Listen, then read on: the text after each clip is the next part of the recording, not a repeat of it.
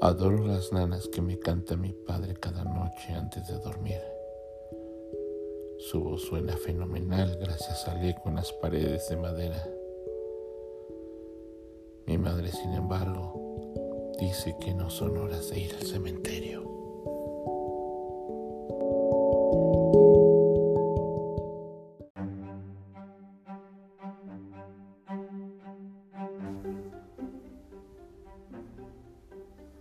Apago la luz y lo noto en la esquina de mi habitación.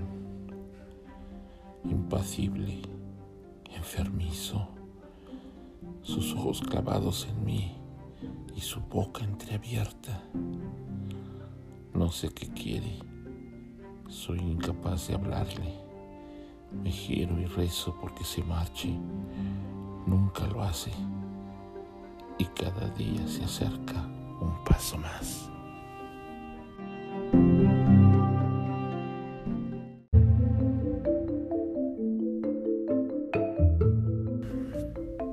Sube por las escaleras, llega al primer piso, mirando sobre sus pasos constantemente. No hay nadie, pero siente que la siguen. Hay algo raro en el aire, algo espeso. Entra al baño. Es un baño viejo, abandonado, en desuso.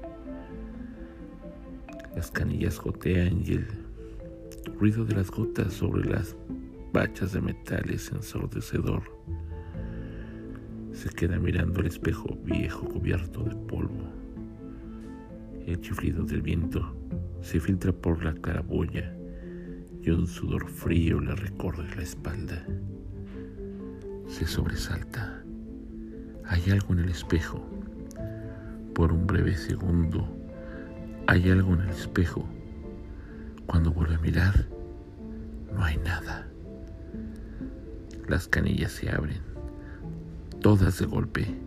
Giran las perillas y las manijas se abren y de ellas salen chorros de agua. Se asusta, se sobresalta, no grita, pero tiembla.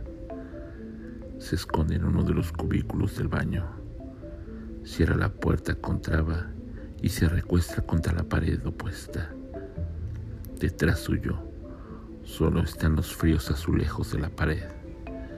Aún así, siente como una mano le agarra la espalda.